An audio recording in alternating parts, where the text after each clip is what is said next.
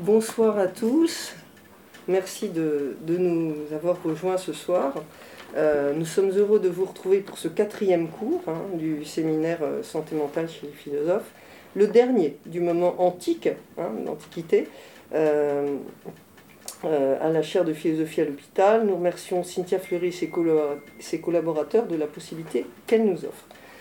Alors, je, vais en deux mots résumer ce que nous avons vu jusqu'ici, hein, juste pour reprendre, unifier un petit peu tout cela. Alors, tout d'abord, dans le premier cours euh, que j'avais fait, j'avais mis l'accent sur un Platon centré euh, à partir de certains textes, non sur l'âme seule, mais aussi sur le corps, hein, en tant qu'animé bien sûr par une âme, mais étant à considérer, euh, chez le dernier Platon surtout, et j'avais montré en quoi l'éducation platonicienne était revue par Platon lui-même dans ses derniers textes, les lois ultimées, euh, où est élaborée une théorie du mouvement hein, qui fonde la valorisation du bercement chez les tout-petits comme moyen de parer au déséquilibre psychique futur, mais aussi une théorie de la danse faisant d'elle la meilleure voie préventive chez les enfants, en tant qu'elle inscrit dans le corps même une tendance vers la beauté, préparant l'âme ensuite à la vertu.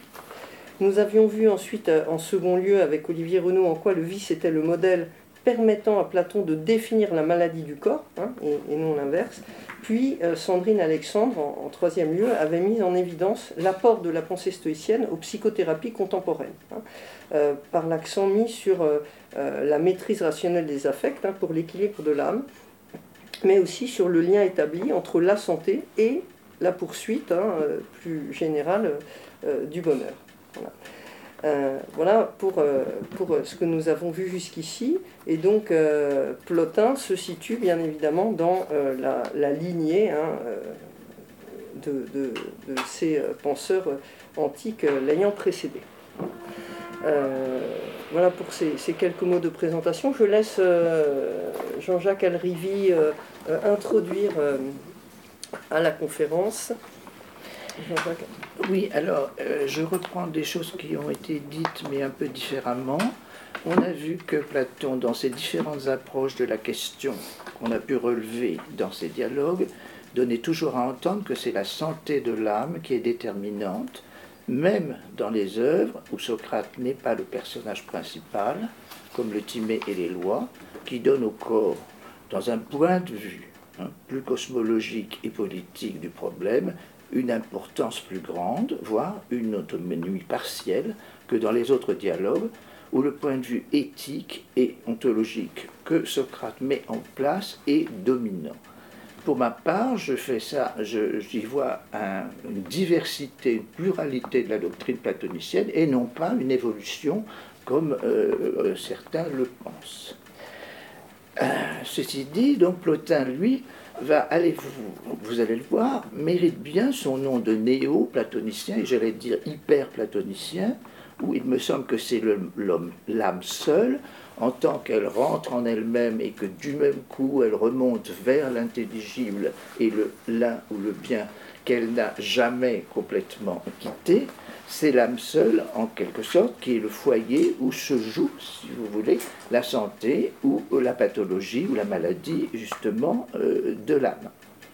Donc, euh, mais ce qui est intéressant par rapport aux stoïciens, nous avons vu que chez les stoïciens, que Plotin, bien sûr, a lu sans être lui-même euh, stoïcien, Plotin a retenu des stoïciens que, au fond, nous avons la maîtrise de nos pensées, c'est la seule chose, à la vérité, qui dépend de nous, et il en fait un usage tel qu'il peut accentuer encore par rapport à Platon, c'est pour ça que je parlais d'hyper-platonicien, ce qu'est l'âme dans son rapport au sensible d'une part, c'est-à-dire ici c'est le corps, hein, et à l'intelligible et à l'un ou le bien, deux termes qui reviennent au même, reviennent au même, même s'ils ne sont pas identiques, d'autre part. C'est l'âme donc qui, par son activité propre sur elle-même, selon qu'elle tend à remonter vers l'un bien ou au contraire à descendre vers ou même dans le sensible, est facteur de santé ou de laisser aller, laisser aller dans la maladie. Et je laisse euh, donc immédiatement la parole à Madame Alexandra Michalewski dans les travaux sur Plotin, notamment sa thèse de doctorat dont je n'ai pas donné le titre parce que je pensais que c'était un petit peu trop euh, pointu, si vous voulez, et des articles de revue et son enseignement. Cette année, elle fait un cours d'agrégation sur Plotin, donc ses travaux en ont fait une autorité dans la matière et je lui laisse le soin de vous faire entendre à sa manière et avec toutes les nuances souhaitables ce que j'ai tenté d'indiquer de la doctrine plotinienne sur ce point. J'ajoute simplement euh, concernant Alexandra Michalewski que, que, Alexandra Michalewski, vous êtes normalienne de l'école normale supérieure à Ulm, vous êtes agrégée de philosophie et votre doctorat a porté donc sur Plotin, comme Jean-Jacques vient de le dire. Vous êtes actuellement chercheuse au CNRS et chargée de cours à, Sorbonne Université. Hein. Euh, donc on ne compte plus vos articles sur Plotin, son épistémologie, sa doctrine éthique, sa théorie des passions, le rôle pratique de la philosophie, l'analyse de la place des femmes aussi au sein du néoplatonisme. Et vous dirigez à présent chez Vrin la collection intitulée Les écrits de Plotin. Enfin, vous avez écrit en 2014 un livre sur Plotin intitulé La puissance de l'intelligible. Je vous remercie beaucoup. Bonjour à tous, donc je, remercie chaleureusement les organisateurs de cette euh, séance et je suis euh, très heureuse d'être ce soir parmi vous pour vous parler de Plotin. Alors, euh, tout d'abord, qui est Plotin? Plotin, qui a vécu au IIIe siècle de notre ère, entre 205 et 270, est le fondateur de ce que l'on appelle traditionnellement le néoplatonisme, c'est-à-dire d'une interprétation de Platon selon laquelle l'ensemble du réel dérive d'une unité première, l'un bien, qui se situe au-delà de l'être et de la pensée. Plotin est né en Égypte d'une famille de hauts dignitaires de l'Empire romain, à Lycopolis, près d'Alexandrie. C'est là qu'il a étudié la philosophie pendant 11 ans auprès de son maître Ammonius Saccas. Ensuite, comme Plotin était désireux de connaître de plus près la philosophie qui se pratiquait chez les Perses et en Inde, au dire de son biographe Porphyre, il a accompagné l'empereur Gordien dans une expédition contre le roi Sapor Ier, roi des Perses, mais face à la déroute de son armée, il a dû en urgence rejoindre Rome, où il a fondé son école de philosophie et où il restera jusqu'à sa mort. Alors, de la vie personnelle de Plotin, nous ne savons finalement qu'assez peu de choses, et ce que nous en savons, nous le devons à celui qui fut tout à la fois son disciple, son biographe et son éditeur, à savoir Porphyre. Alors Porphyre a rassemblé les différents traités écrits par Plotin tout au long de sa carrière dans un ensemble de six fois neuf traités appelés les Énéades, du grec Énéas qui veut dire neuf. Et Porphyre les a classés non par un ordre chronologique, mais selon un ordre de progression qui doit mener l'âme du lecteur du sensible, d'où il part, vers la connaissance des principes incorporels qui fondent le sensible. Aussi, la première Énéade regroupe-t-elle les traités relatifs à la vie incarnée, aux problèmes éthiques et plus généralement à tout ce qui concerne l'union de l'âme et du corps. Donc aujourd'hui, nous verrons essentiellement ensemble des textes tirés de la première Énéade. Selon la coutume de son temps, Porphyre a fait précéder son édition des traités d'une sorte de préface exposant la vie de son maître. Donc en fait, euh, la vie de Plotin, le, traité de Porphyre qui s'appelle La vie de Plotin, constituait la préface de l'édition porphyrienne des Énéades.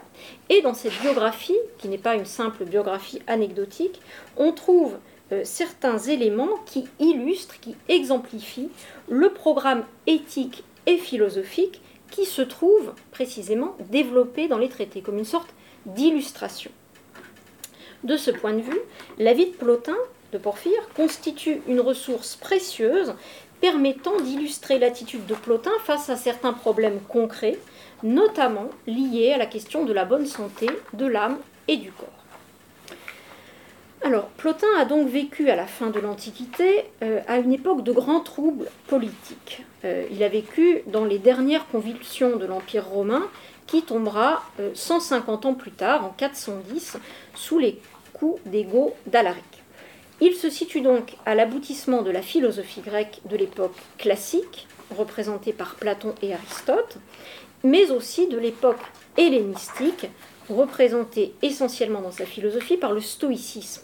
Et donc Plotin récapitule dans sa philosophie ces différents héritages euh, qu'il euh, unifie sous une certaine interprétation de Platon. Plotin est une figure si importante du rationalisme grec que Joseph Moreau, qui fut l'un des grands spécialistes de philosophie grecque au XXe siècle, l'avait nommé en son temps, je cite, la gloire de la philosophie antique. Opposant l'intériorité de la rationalité de l'âme à l'extériorité des accidents du monde, Plotin reprend et prolonge l'héritage stoïcien en le menant jusqu'aux limites extrêmes du rationalisme. En effet, pour lui, la santé de l'âme relève toujours d'une disposition intérieure qui consiste à orienter l'âme vers son unité propre. Et tout ce qui relève au sens large du dérèglement psychique, c'est-à-dire tout ce qui va des passions jusqu'à la démence, est le fait d'une cause accidentelle et extérieure qui n'affecte pas ce que Plotin appelle, en reprenant l'expression à Platon, l'homme intérieur, c'est-à-dire l'âme dans la partie d'elle-même qui n'est pas liée à la vie du corps, mais qui est toujours reliée à l'intellect. Alors Plotin, tout en s'inspirant très largement des doctrines de ses prédécesseurs, a apporté plusieurs nouveautés fondamentales en philosophie, et notamment celle-ci. L'ensemble du réel, qui dérive d'une unité première, est un continuum de vie. Cette notion de vie est tout à fait fondamentale pour comprendre non seulement la métaphysique de Plotin, mais également la manière dont il pose un certain nombre de problèmes éthiques.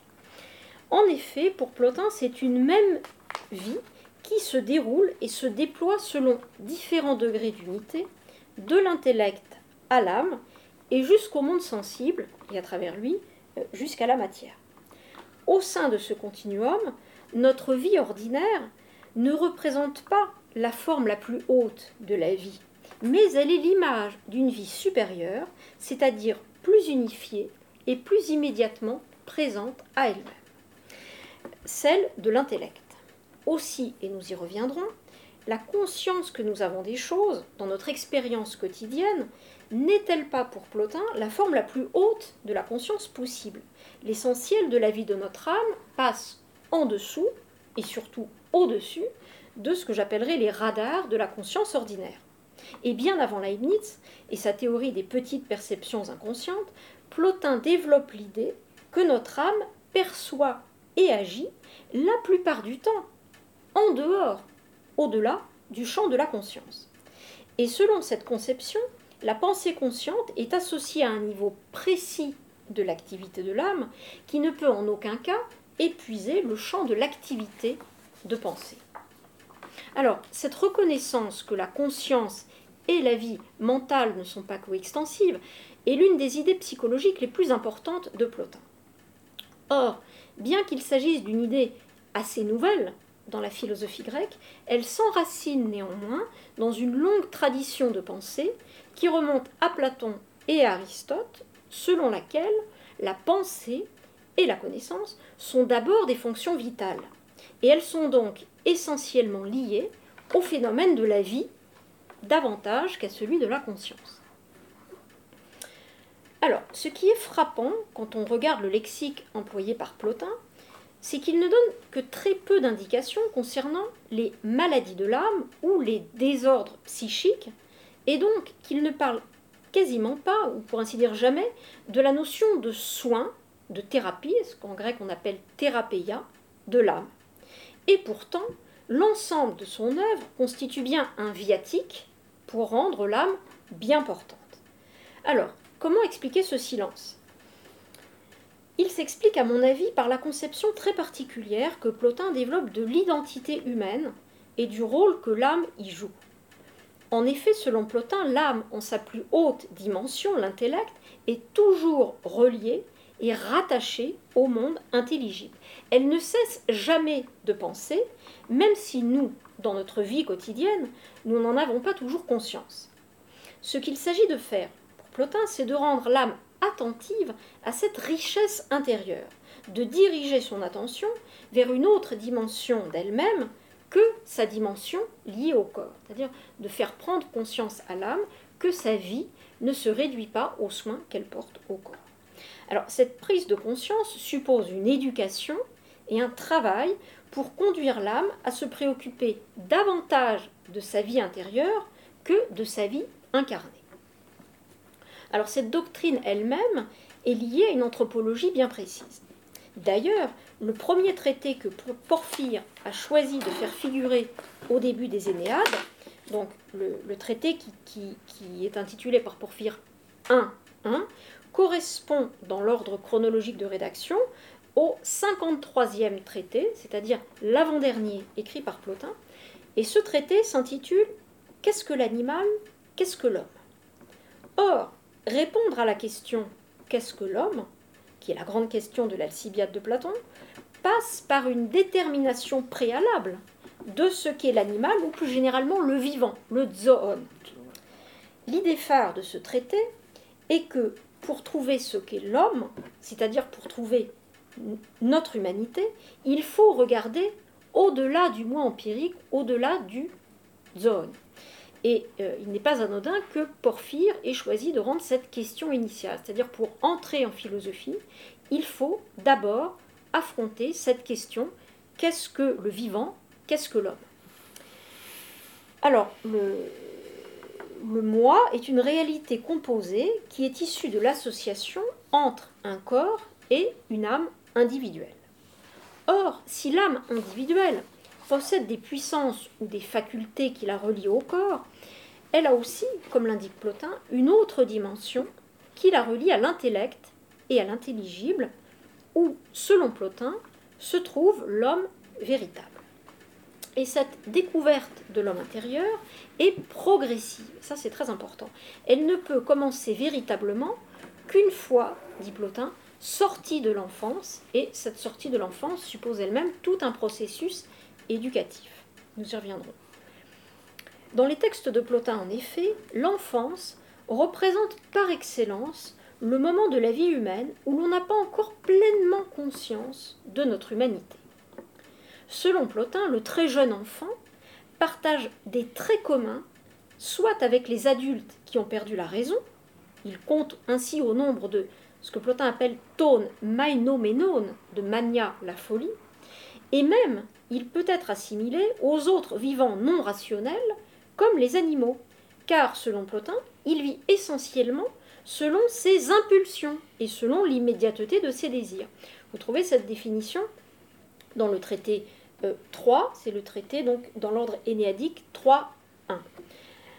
Le verbe mainestai, donc tiré de mania la folie, s'applique donc indifféremment aux jeunes enfants, aux animaux et aux êtres égarés. Or, ce qui caractérise l'individu qui ne vit pas selon la raison, c'est, comme le dit Plotin, qu'il vit hors de lui-même, au tout exo, hors de lui-même, mu par sa seule impulsivité. Et cette réflexion de Plotin n'est pas isolée. On la trouve euh, donc dans, dans, des traités de la première période, mais également dans des traités écrits plus tardivement par Plotin, notamment dans le traité 39. C'est le traité 6-9 dans l'ordre de Porphyre. Donc dans le traité 39, au début du chapitre 2, Plotin indique que les, enfants, les animaux et les aliénés, mainomenois, ainsi que les individus sous l'emprise d'un charme magique, ne sont pas maîtres d'eux-mêmes. Ils sont privés de ce que Plotin appelle le principe de liberté et le terra arché, qui suppose que l'on ait conscience de sa propre rationalité. On voit donc se mettre en place une sorte de frontière entre l'intériorité de l'âme et l'extériorité sensible qui correspond à celle qui délimite la rationalité de ce qui ne l'est pas, la liberté de l'aliénation. Trouver l'homme véritable suppose ainsi un travail de renoncement aux passions et aux sollicitations excessives de la vie incarnée, travail par lequel l'âme se détache de sa fixation vers le sensible pour se tourner vers elle-même et vers son principe. Trouver ce que Plotin appelle l'homme intérieur est donc le résultat d'une conquête et d'une décision d'identification. Si nous ne mobilisons que les puissances de l'âme qui sont en rapport avec le corps, notre identité se confond alors avec celle du composé d'âme et de corps qui ne vit que de la vie du sensible.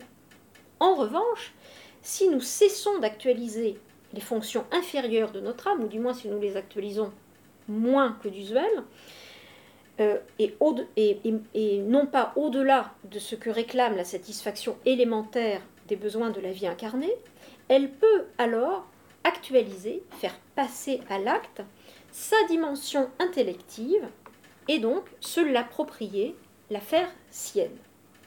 Nous pouvons ainsi atteindre différents niveaux d'intensité de vie selon que nous vivons selon l'homme intérieur ou selon que l'on vit selon l'homme plongé dans le sensible. Donc on voit bien comment Plotin fait d'une certaine manière jouer le curseur des niveaux de vie selon le type de vie que l'on choisit euh, d'actualiser et de faire sien.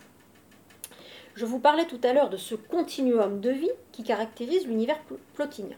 Et en effet, nous avons en nous-mêmes plusieurs niveaux de vie que nous pouvons activer, comme une sorte de curseur. Voilà, l'âme peut monter ou descendre et qui dépend de ce vers quoi se tourne l'âme, ce vers quoi elle choisit d'orienter son activité.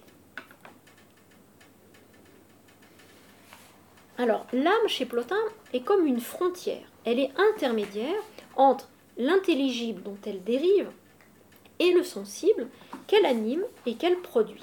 Et donc, elle peut soit se tourner entre guillemets, vers le haut, vers l'intelligible, soit vers le bas, et ainsi choisir de donner la priorité à tel ou tel niveau de vie. Or, ce qui caractérise la modalité de la vie sensible, c'est qu'elle est, comme le note Plotin, soumise aux aléas de la contingence et des accidents. Lorsque nous vivons uniquement au niveau de la vie sensible, nous éprouvons des événements dont nous ne sommes pas maîtres. Peuvent surgir des épidémies, des guerres, des maladies, et l'idée de Plotin est de dire que ces aléas extérieurs, même s'ils sont très graves et très lourds, d'une certaine manière ne peuvent atteindre la vie de l'homme intérieur, puisque dans l'intelligible, rien n'est soumis au hasard et on saisit les choses dans leur raison d'être. Certes, mais alors, si nous sommes tous reliés à l'intelligible, comment se fait-il que nous ne vivions pas tous de cette vie, que nous ne vivions pas tous de la vie du sage? Parce que nous ne sommes pas tous, ni toujours, attentifs, le concept d'attention est fondamental, nous ne sommes pas tous attentifs à cette vie supérieure de l'intelligible. Parce que nous ne travaillons pas toujours à nous détacher des préoccupations mondaines pour prendre conscience d'une autre forme de vie possible. Soigner l'âme, c'est donc pour Plotin l'exhorter à prendre conscience de sa dignité. C'est un motif très important qu'on trouve par exemple dans le traité 10, voilà, dans le traité 5, hein, exactement, de sa valeur, de sa richesse et des multiples possibilités qu'elle a en elle dans son intériorité, pourvu qu'elle veuille bien y prêter attention. Comme le dit justement Plotin très bien à la fin du traité 10, euh, prêter l'oreille aux voix, dans, aux voix de l'intelligible. Et le problème, c'est que souvent, lorsque nous sommes plongés dans la vie du sensible, nous ne les entendons pas, nous sommes pris dans le brouhaha mondain qui nous empêche euh, d'entendre ce que nous portons en nous-mêmes. Aussi soigner l'âme, c'est l'inciter à ne pas accorder à la vie corporelle davantage que nécessaire. Aussi, le but de Plotin, lorsqu'il invite son lecteur à se détacher du corps, ne correspond pas à un impératif masochiste, c'est plutôt une manière de savoir comment proportionner l'attention que l'on doit au corps. L'intériorité de l'âme, de ce point de vue, lorsqu'elle parvient au niveau de la vie intellective, constitue ce que j'appellerais un rempart contre l'accident. Tout ce qui survient comme déséquilibre en elle se situe, nous dit Plotin, à un niveau inférieur. C'est au niveau de la vie incarnée que se produisent les maladies du corps et de l'âme, et même la possibilité de la folie. Or, comme l'indique Plotin, cela n'affecte pas la vie supérieure du sage. Néanmoins, lorsque Plotin dit que vivre de la vie du sage, orienté vers l'intellect, permet d'échapper aux coups du sort qui viennent au niveau inférieur, il fait, comme certains textes le laissent entendre, et c'est l'hypothèse que je voudrais partager aujourd'hui avec vous, il fait bien davantage, à mon avis, que promouvoir ce que l'on appelle une éthique de la fuite. Tant que nous sommes liés au corps, nous ne pouvons en effet pas ignorer cette dimension incarnée de l'existence. C'est-à-dire, Plotin ne se réduit pas à dire, bon, la vie du corps c'est mal, fuyons-la. À mon avis, il fait quelque chose de beaucoup plus euh, profond. En effet, il ne s'agit pas seulement pour lui de dire qu'il délaisse un niveau de vie affecté par les accidents et la contingence. Il indique, et cela à mon avis est assez intéressant, qu'une fois parvenu à vivre selon le niveau le plus haut de la vie, c'est-à-dire selon le niveau intellectif, niveau qui suppose évidemment tout un travail préalable, alors les niveaux inférieurs de notre âme s'en trouvent eux aussi renforcés et plus à même de résister au coup du sort. C'est-à-dire que Plotin ne se contente pas de dire fuyons le sensible. Il montre comment de monter, si je veux dire, dans l'intelligible permet d'être plus fort, plus armé pour résister aux difficultés de la vie incarnée. En effet, à bien regarder certains passages des Énéades et de la vie de Plotin, il apparaît en effet que si le but premier de Plotin est bien de se hausser jusqu'à l'intelligible, ce résultat a comme conséquence indirecte, comme effet second, que l'âme euh, qui s'est exercée à se détacher de ses liens avec le sensible est plus forte pour résister aux accidents qui peuvent survenir pour l'altérer. Alors je vous propose à présent que nous regardions euh, quelques textes. Alors, pour bien comprendre comment se met en place la doctrine éthique euh, du soin de l'âme individuelle chez Plotin, il faut comprendre que pour lui, la vie corporelle est gouvernée en grande partie par ce qu'il appelle la dimension végétative de l'âme du monde, quelque chose de très intéressant, qui a des ramifications qui s'étendent à tout l'univers. Et c'est ce qui permet d'expliquer, par exemple, que certaines planètes ont de l'influence sur le caractère des individus, ou même sur notre humeur, que les cycles de la Lune et des marées soient liés. D'une certaine manière, bien que nous soyons des individus différents, nous sommes pris dans un réseau de sympathie et d'influence qui relie ensemble l'ensemble des êtres de l'univers. Alors, un passage du traité 27, donc c'est le traité 4, 3 dans l'ordre porphyrien, indique ceci, chapitre 4. Ainsi, la partie inférieure de l'âme du monde peut être comparée à l'âme qui se trouve dans un arbre gigantesque et qui assure l'organisation de cet arbre sans effort et sans bruit. Par ailleurs, ce qu'il y a d'inférieur dans notre âme peut être comparé à des vers qui naissent dans une partie pourrie de cette âme. Voilà en effet quel type de relation entretient notre corps pourvu d'une âme avec le monde. Alors, par cette vie inconsciente du corps, nous sommes rattachés à celle des autres parties de l'univers, comme le montre l'exemple de l'arbre. Toutes les parties du monde sont en sympathie mutuelle. Et c'est la raison pour laquelle certaines plantes peuvent nous soigner, les astres modifient nos humeurs, et le milieu dans lequel nous vivons peut nous altérer. Le sensible est donc pour Plotin, et en cela il récupère évidemment une large part de l'héritage stoïcien, est le lieu de la concaténation, de la sympathie universelle, et de ce que j'appellerais la liaison horizontale de toutes choses entre elles, et même de ce que Plotin appelle une forme de magie, de goétéia, d'ensorcellement, en comparant le phénomène de la liaison universelle de toutes choses dans le sensible à une forme précisément donc de, magie. Et le chapitre 40 du traité 28, donc c'est le traité 4.4, présente ainsi deux types de magie. Une magie naturelle, identique à la sympathie générale de la nature, et son exploitation artificielle par l'homme. Alors Plotin au chapitre 40 se demande ceci, mais comment expliquer la magie? Par la sympathie, par le fait qu'il y a naturellement accord entre des choses semblables et opposition entre celles qui sont dissemblables. Beaucoup de choses, en effet, subissent des attractions et des enchantements sans que personne n'intervienne. La magie, pour Plotin, opère sur des êtres en interaction. Reprenant au stoïcisme l'idée que l'univers sensible n'est qu'un seul grand animal, dont toutes les parties sont reliées les unes aux autres, comme les cordes d'une lyre, il suffit de tirer sur l'une d'entre elles pour que toutes les autres résonnent. Le monde est le lieu, je cite, où toute chose qui se trouve en rapport avec autre chose peut subir l'influence magique de cette autre chose. Car ce avec quoi elle se trouve en rapport exerce sur elle une influence magique et l'entraîne. Seul ce qui n'a de rapport qu'avec lui-même échappe à toute influence magique. Alors cette description de l'interdépendance des êtres sensibles rejoint, euh, ça m'avait fait penser à l'époque quand je travaillais sur ces textes, d'une certaine manière les analyses que Boris Cyrulnik donne de ce qu'il appelle l'ensorcellement du monde. D'après lui, tout individu a besoin d'autrui pour assurer sa survie ou se développer, et il est comme je cite, ensorcelé par son partenaire. Le nouveau-né, dit-il, par sa mère, et l'individu par le groupe. Et il donne même cette, image voilà, des, animaux grégaires qui exercent les uns sur les autres précisément cette forme d'ensorcellement. C'est-à-dire que l'individu ne peut pas vivre hors du groupe.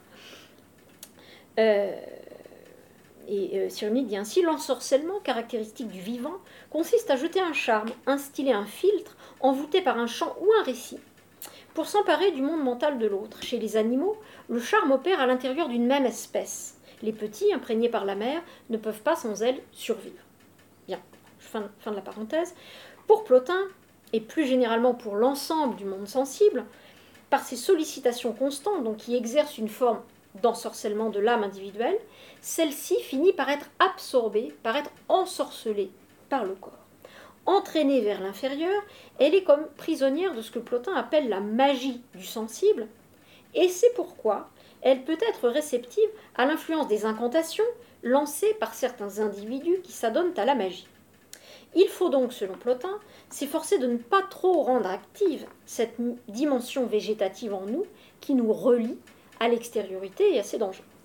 Alors, ce qui est intéressant, c'est de comparer ces analyses que Plotin consacre à la magie à une anecdote que rapporte Porphyre au chapitre 10 de la vie de Plotin au sujet de la force d'âme de Plotin. C'est une anecdote qui, est très, très intrigante.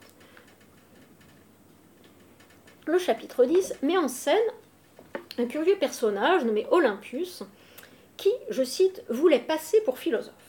Alors on ne sait pas grand-chose de cet individu, si ce n'est qu'il fut dans sa jeunesse le condisciple de Plotin au cours d'Ammonius Saccas à Alexandrie. Jaloux de Plotin, et cherchant à briguer le titre de meilleur élève, il aurait usé de pratiques magiques, d'incantations, pour tenter d'attirer sur Plotin une mauvaise influence des astres afin de lui porter préjudice. coup classique. Or, fait remarquable, loin de porter atteinte à Plotin, d'une quelconque manière, le sort se retourna contre celui qui l'avait lancé. Et sentant que l'emprise se retournait contre lui-même, Olympus dit à ses familiers, je cite, que si grande était la puissance de l'âme de Plotin, qu'il pouvait détourner les attaques dirigées contre lui sur ceux qui entreprenaient de lui faire du mal. Alors ce phénomène, que l'on peut qualifier de retour à l'envoyeur, s'explique par la très grande force d'âme de Plotin, inaltérable et en quelque sorte imperméable au sortilège l'âme du philosophe est comme une paroisse en fissure sur laquelle les sortilèges se heurtent sans l'entamer. Et la résistance que Plotin opposa à Olympius est comme l'expression, je cite, de l'effort de la partie rationnelle de l'âme pour résister à l'irrationnel. C'est une citation de Luc Brisson. Cet effort est le résultat d'une discipline de l'âme qui s'est régulièrement exercée à pratiquer la vertu et le détachement opéré par la discipline des vertus et l'attention portée à l'intelligible permet à l'âme de coïncider avec sa dimension supérieure, de devenir inaltérable et donc, par ricochet, d'être prémuni, de prémunir l'âme inférieure contre euh, la magie du sensible et même contre les incantations jetées par des condisciples jaloux. Alors, la fin du traité sur les vertus, donc 1, 2, donc nous avions vu le traité 1, 1, qu'est-ce que l'animal, qu'est-ce que l'homme. Euh, le traité suivant, c'est le traité sur les vertus. Donc on voit comment s'exerce petit à petit une remontée. Une fois qu'on a découvert ce qu'est l'homme, eh bien, il faut maintenant pratiquer la vertu précisément. Puis la dialectique, ce sera le traité 1-3. Donc il y a tout un ordre de progression, de, chemin d'exercice euh, de la pratique des vertus à l'exercice de la dialectique. Donc la fin du traité sur les vertus 1-2 euh, explique que, en effet, la pratique régulière des vertus est ce qui permet progressivement à l'âme non seulement de se détacher du sensible, mais aussi de parvenir à l'union avec l'intelligible, et elle offre comme donc gain à l'âme cette résistance face au coup du sort. À la fin du chapitre 5, Plotin indique ceci. Euh, je cite L'âme qui est parvenue dans l'intelligible, donc l'âme du sage, voudra encore purifier la partie irrationnelle pour l'empêcher de subir les chocs des impressions extérieures, ou du moins pour rendre ces chocs peu intenses, rares, et tout de suite émoussés par le voisinage de la raison. La partie irrationnelle de l'âme sera comme un homme qui vit près d'un sage. Il profite de ce voisinage et ou bien devient semblable à lui, ou bien il aura honte d'oser faire ce que l'homme de bien ne veut pas qu'il fasse. Donc, pas de conflit, il suffit que la raison soit là. Alors, on a dans ce texte quelque chose de très intéressant pour penser les rapports des différentes dimensions de l'âme et la manière de les unifier. En effet, ces parties sont comparées elles-mêmes à des individus. La partie de l'âme liée au corps est comparée à un homme ordinaire, et la dimension rationnelle à un sage. Alors, ce, texte m'a fait penser à une, autre image assez similaire que l'on trouve cette fois dans le traité, dans le traité 46. Et là, vous voyez bien l'ordre de progression énéadique.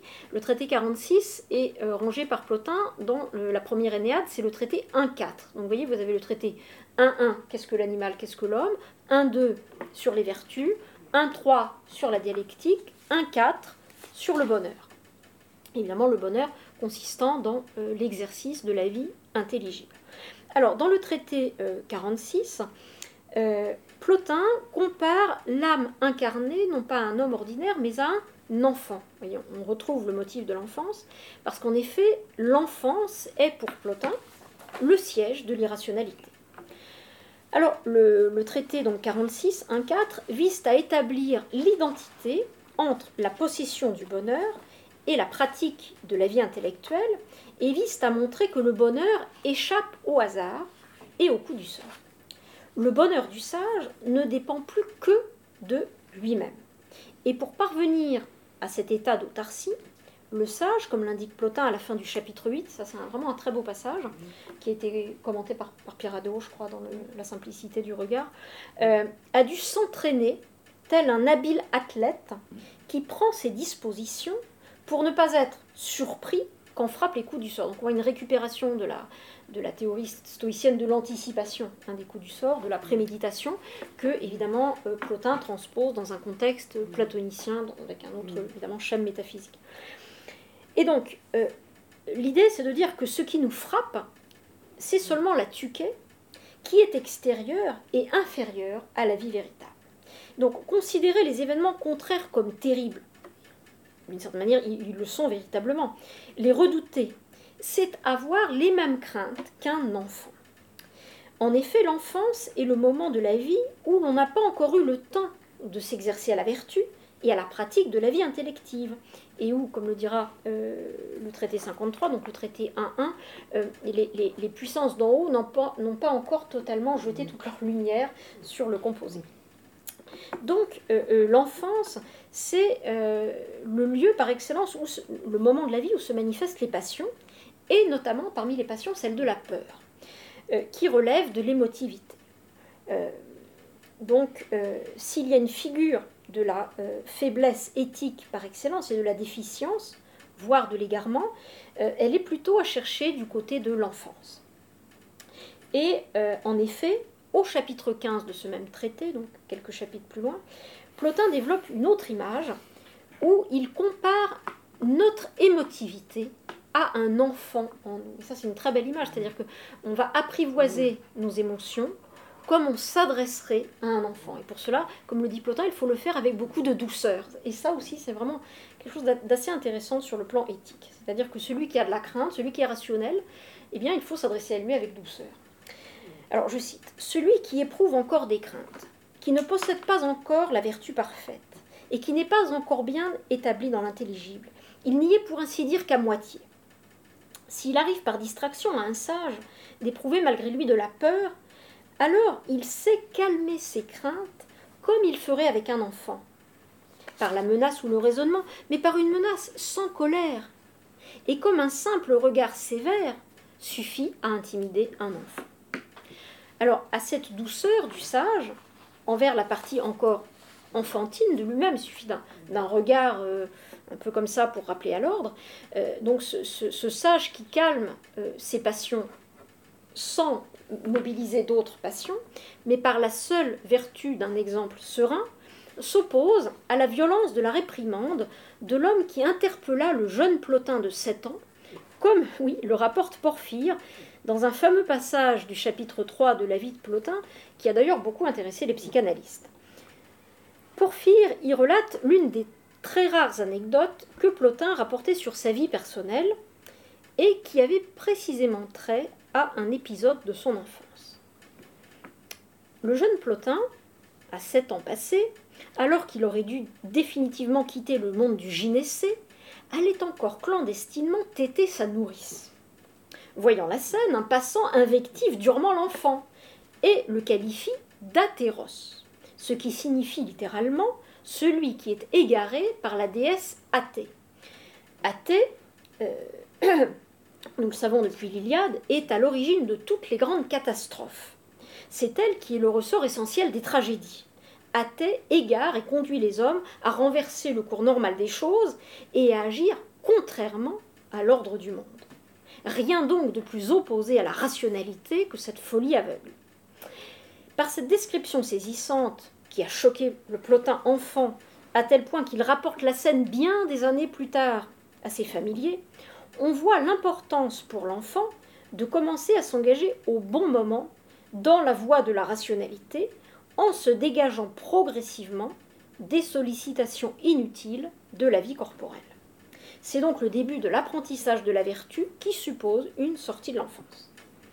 Mais donc à cet épisode de la réprimande violente de l'enfant par un individu qui le traite d'atéros, s'oppose le modèle éducatif prôné par Plotin, qui consiste à en imposer par l'exemple de sa propre sagesse. C'est-à-dire, réprimer un enfant, euh, c'est le propre d'un passant, mais le sage, lui, va en imposer par son exemple. Le sage ne réprimande pas. Il n'a pas tant à contenir ou blâmer l'homme ordinaire.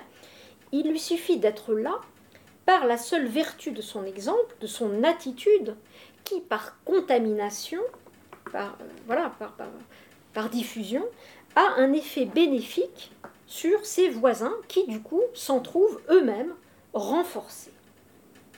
Et euh, pour en revenir au sujet qui nous intéresse aujourd'hui, cela, à mon avis, est très intéressant. L'unité de l'âme, et donc, pour Plotin, sa force et sa santé, se produit comme un effet euh, secondaire, automatique, une fois que l'âme a rejoint sa dimension supérieure et vit de la vie de l'intelligible. C'est-à-dire qu'une fois que l'âme est parvenue dans l'intelligible, alors elle, est mm. unifiée, elle est calme, et même par ricochet, elle donne des bénéfices à ceux qui sont dans l'entourage du sage. C'est donc une sorte de bénéfice supplémentaire qui advient à la partie inférieure une fois que la partie supérieure a atteint ce qu'elle cherchait, à savoir la contemplation des idées intelligibles. Donc de vivre tourné vers la plus haute partie de nous-mêmes a un impact direct sur notre comportement dans la vie ordinaire. Bien, mais qu'est-ce que cela veut dire concrètement? Que les événements de la vie nous affectent, nous touchent, mais que bien que peinés ou touchés, ou même ébranlés, nous ne sommes pas totalement dépassés ou même dévorés par les événements il ne s'agit pas pour Plotin de dire que ce qui se passe dans la vie incarnée n'est pas grave ou ne va pas nous atteindre. Si, si, on a tous des coups durs. Mais par la force intérieure de l'âme, nous pouvons savoir que quelque chose en nous nous appartient, comme une sorte de refuge qui tient une partie de nous-mêmes à l'écart des événements difficiles qui peuvent survenir. Et c'est cela, la bonne santé de l'âme, c'est son unité sa capacité à ne pas se laisser totalement absorber ou déborder par les événements extérieurs. Et nous avons là quelque chose que l'on peut comparer à la citadelle intérieure de Marc Aurèle, qui comparait l'âme à une forteresse dont, si nous savons habiter son intériorité, nous met en quelque sorte à l'abri de la violence des passions et des coups du sort. Mais, à la différence des stoïciens qui n'admettent que l'existence des corps et pour qui notre âme est elle-même un corps très subtil, l'autarcie du sage, selon Plotin, a pour origine et modèle l'autarcie du monde intelligible et celle même encore supérieure, l'autarcie de l'un, premier principe, est à l'origine de la formation du monde intelligible lui-même.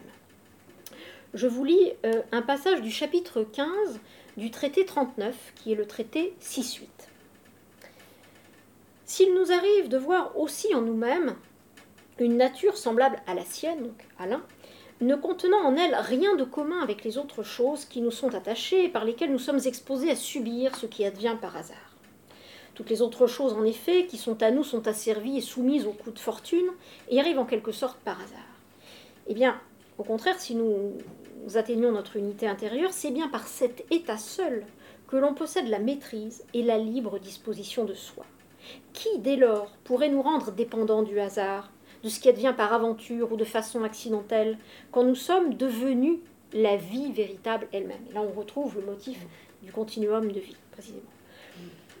Alors, nous avons vu comment Plotin défend l'idée que euh, pour l'âme du sage, le fait de vivre dans l'intelligible a des répercussions sur sa capacité à résister plus fermement aux accidents de la vie incarnée. Toutefois, ces accidents peuvent malgré tout être si forts qu'ils font vaciller ce rempart de la force intérieure qu'avait acquise l'âme incarnée au contact de l'âme rationnelle. C'est-à-dire, Plotin est bien conscient que malgré tout, euh, voilà, un peu comme des, vagues qui reviennent et qui érodent, à la fin, euh, l'impact de la vie sensible est là. Plotin en est bien conscient. Et il évoque à plusieurs reprises la possibilité que l'impact d'un sortilège ou d'une maladie physiologique affecte, finisse par affecter, finisse par entamer, par éroder l'âme du sage en lui faisant perdre euh, ce qu'il appelle la conscience de lui-même. Et c'est encore dans le traité 46, donc le traité 1.4, euh, que Plotin aborde cette difficulté à deux reprises et presque dans les mêmes termes. Alors, au début du chapitre 5 et au début du chapitre 9, il se demande ce qu'il advient du bonheur du sage lorsque, je cite, euh, il n'a plus conscience de sa pensée par l'effet des maladies ou des artifices de la magie.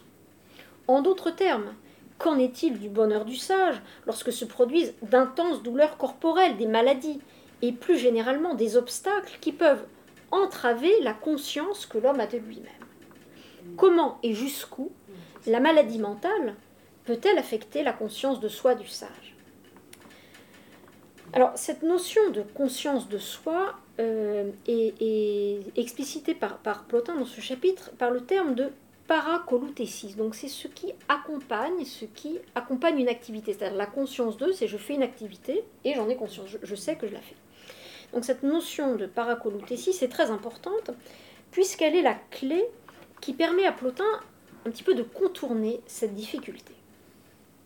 En effet, la conscience que nous avons de nos activités mentales s'effectue au moyen de ce qu'il appelle donc le fantasticon, on pourrait traduire par la représentation ou l'imagination, par laquelle l'âme projette sous forme d'image ce qui se passe à un autre niveau d'activité.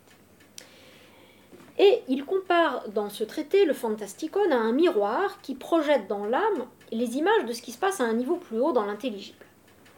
Et c'est grâce à, euh, ce fantasticon que l'âme peut avoir conscience euh, qu'elle pense. Donc l'âme peut se dire voilà, je, suis en train de je, suis en train de vous parler de, Plotin. Donc mon fantasticon euh, accompagne précisément l'activité par laquelle je vous parle. Or, dans le cas des maladies ou des accidents, ce miroir, dit Plotin, est comme brisé ou abîmé. Et il n'est plus capable de transmettre correctement les images des activités intellectives. Et néanmoins, et là est le point de l'argument plotinien, même si le miroir est abîmé, l'activité supérieure de la pensée ne s'arrête pas pour autant, elle continue toujours, quoi qu'il arrive au niveau inférieur. C'est-à-dire le miroir qui est évidemment un cran plus bas, bah, il a beau être brisé, l'activité supérieure intellective continue de s'exercer. L'idée de Plotin est de dire que la possibilité du dérangement de la conscience de soi, qui arrive lorsque l'âme est en proie à la maladie ou lorsque le corps souffre trop, n'affecte pas euh, la dimension supérieure de l'âme du sage. Bien. Alors, que veut dire Plotin avec cela? Il me semble que l'idée qu'il veut développer est la suivante. Lorsque nous avons réussi à atteindre un niveau d'activité spirituelle qui nous a élevés au-dessus de la simple réactivité immédiate aux événements de la vie quotidienne, eh bien nous continuons à pratiquer cette activité même si notre conscience, conscience de nous-mêmes, est affectée. L'idée de Plotin est de dire que le vrai soi, qui se situe dans l'intelligible, lui n'est pas affecté. Alors on le voit, Plotin tire ici au maximum euh, les conséquences du rationalisme grec, c'est-à-dire c'est évidemment une, conséquence euh, extrême. On se demande jusqu'à quel point on peut suivre Plotin, mais c'est la voie qu'il nous indique. Ça, c'est vrai que c'est une, question euh, qui reste ouverte. Dans ce contexte, celui de l'interrogation du statut du sage face à la perte de la conscience de soi, Plotin n'évoque jamais dans les traités la question précise des maladies mentales, sauf à employer le terme assez générique de mania, nous l'avons déjà vu, perte de raison, mais euh, à, une, seule occurrence, il emploie le terme technique, le terme médical, du lérein, euh, qui, dans la médecine antique, désigne ce que les latins appelleront delirium, c'est-à-dire le délire. Et euh, on trouve cette occurrence dans un tout petit texte d'à peine une page que Porphyre a placé à la toute fin de la première Énéade, donc le traité 1.9, donc vous voyez on a, bien balayé le champ de la première Énéade, et qui dans l'ordre chronologique euh, est le traité 16.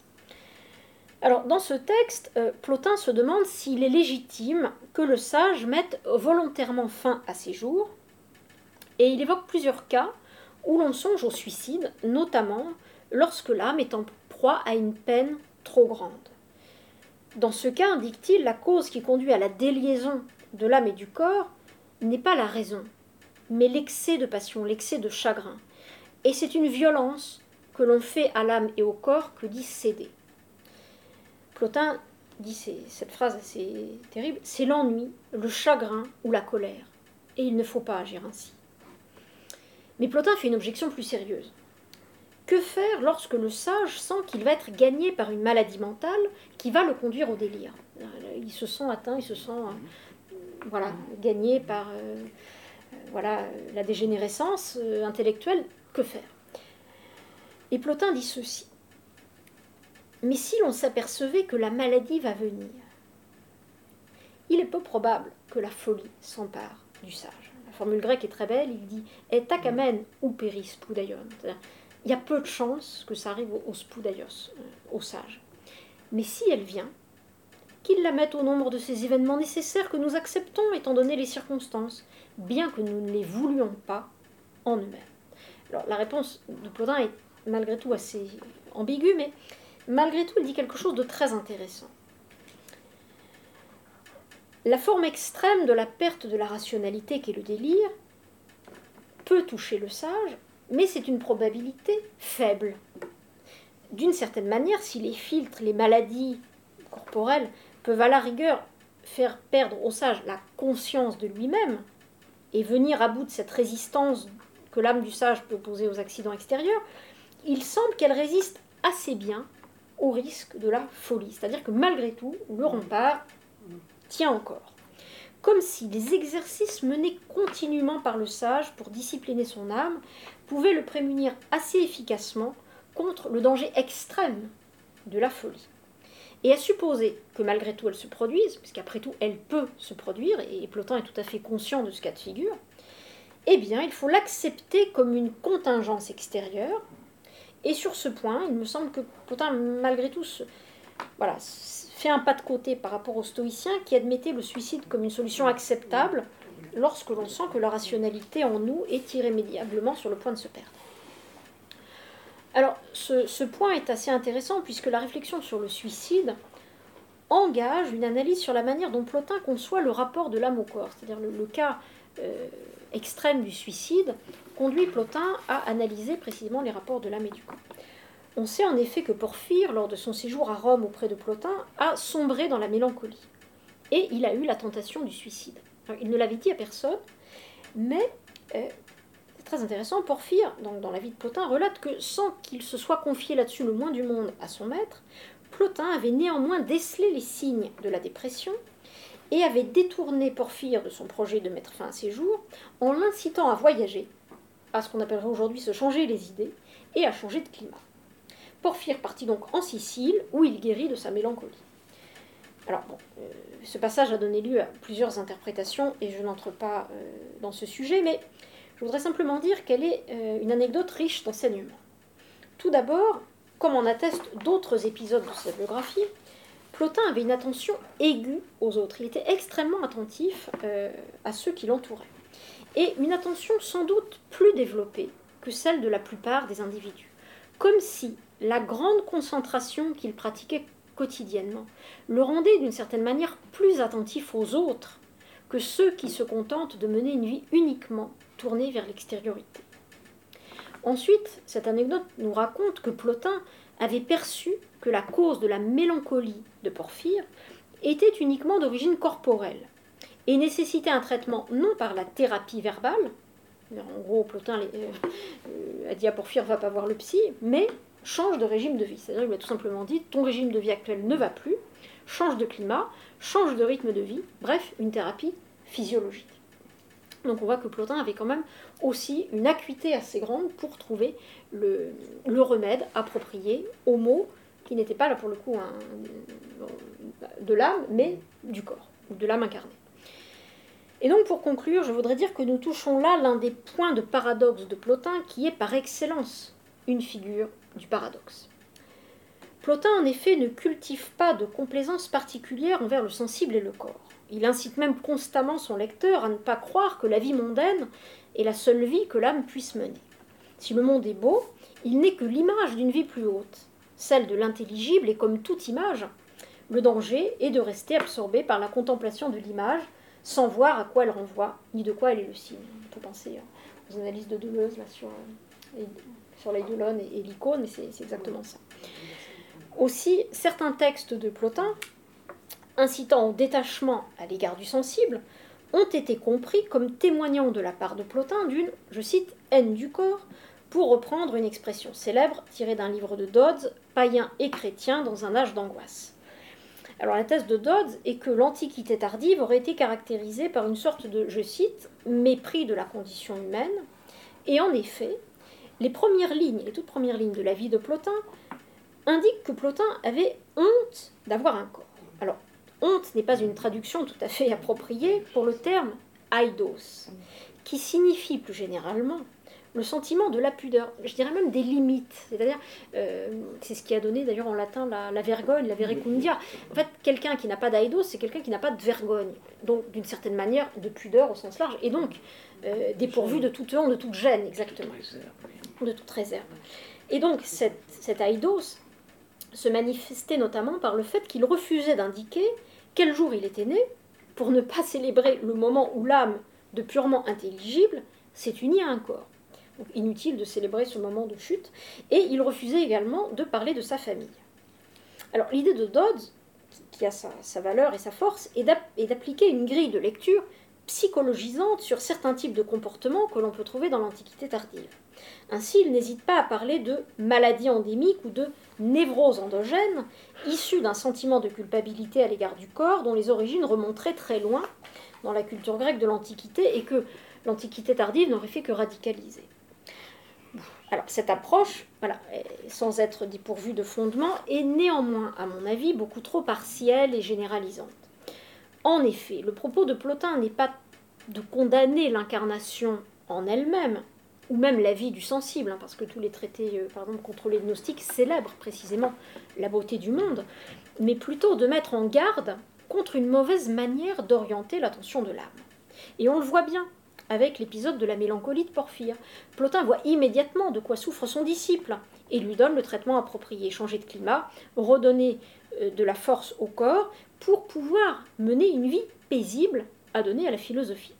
Il ne s'agit donc en rien de martyriser le corps, de le délaisser, de le maltraiter, mais bien plutôt de lui accorder exactement le degré d'attention qu'il convient de lui donner pour que l'âme n'en soit pas tracassée. Lui accorder trop ou trop peu, dans les deux cas, on est distrait de l'attention que l'on doit porter à l'intelligible. Or, comme nous l'avons vu, cette attention portée à l'intelligible constitue ce que j'appellerais un rempart à deux niveaux. Tout d'abord, cette activité fortifie la dimension de l'âme engagée dans le sensible. L'âme du sable est moins perméable aux accidents, et même peut-être moins susceptible de sombrer dans la folie. Davantage encore, si elle est malgré tout entravée, le sage sait qu'il possède un degré d'activité qui n'appartient qu'à l'homme intérieur.